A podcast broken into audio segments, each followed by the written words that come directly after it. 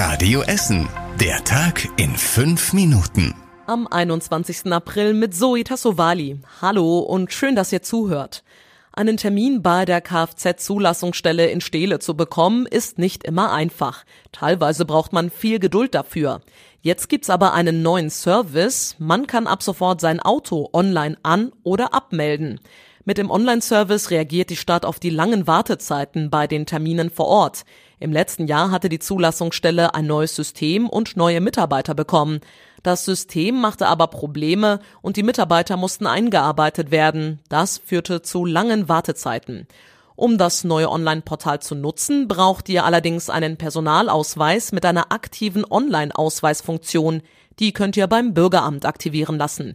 Alle Infos dazu findet ihr auf radioessen.de. Die Essener Hilfe für die Erdbebenopfer in der Türkei geht weiter.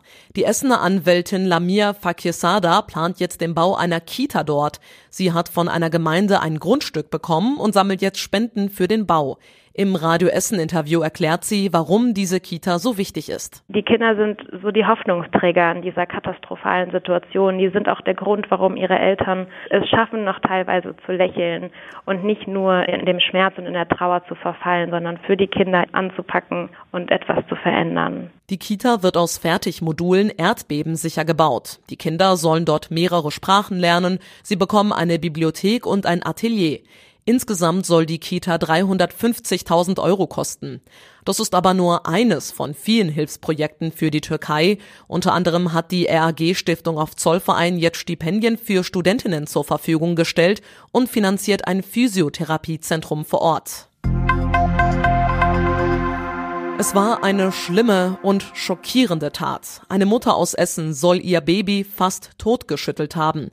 Heute ist vor dem Landgericht das Urteil gegen sie gefallen. Die 20-Jährige muss fünfeinhalb Jahre in Jugendhaft.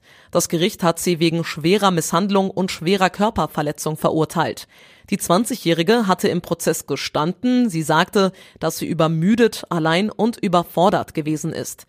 Die Folgen für das Kleinkind sind dramatisch. Das Landgericht in Rüttenscheid erklärte heute, dass der kleine Junge schwer behindert bleiben wird. Mehrere Essener Vereine wollen stärker gegen sexualisierte Gewalt im Kinder- und Jugendsport vorgehen. Zehn von ihnen haben für ein Pilotprojekt je 3000 Euro Fördergeld von der Krupp Stiftung bekommen. Sie haben damit Workshops und Schulungen angeboten, um so mehr über das Thema aufzuklären.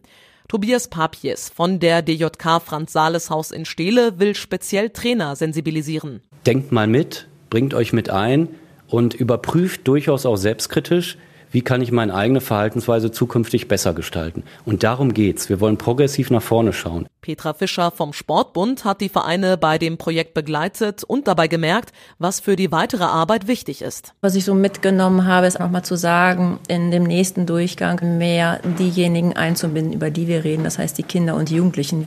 Ist für Sie in Ordnung, in den Arm genommen zu werden? Was ist überhaupt für, für denjenigen eine Grenzüberschreitung? Weil das, was es für mich ist, muss es ja nicht für mein Gegenüber sein. Das Projekt gegen sexualisierte Gewalt ist jetzt auch um ein Jahr verlängert worden. Zehn weitere Essener Sportvereine sollen deshalb bald gefördert werden.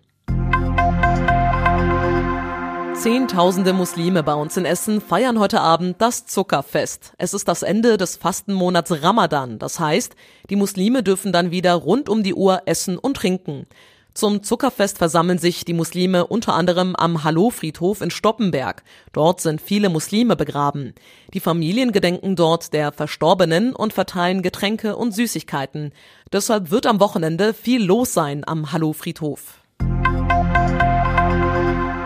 Und auf Zollverein findet ab heute zum achten Mal der Streetfood-Markt statt. An insgesamt 31 Ständen gibt es Essen aus aller Welt, darunter Burger, Empanadas oder indonesische Satespieße. Der Eintritt zum Streetfood-Markt ist kostenlos. Die Gerichte kosten zwischen 6 und 12 Euro. Und zum Schluss der Blick aufs Wetter. Die Nacht, die bleibt weitgehend trocken und locker bewölkt. Es kühlt insgesamt auf rund 9 Grad ab. Die nächsten Nachrichten aus Essen gibt's dann wieder morgen früh, dann aber ab halb acht hier bei Radio Essen. Ich wünsche euch allen jetzt ein schönes Wochenende. Das war der Tag in fünf Minuten. Diesen und alle weiteren Radio Essen Podcasts findet ihr auf radioessen.de und überall da, wo es Podcasts gibt.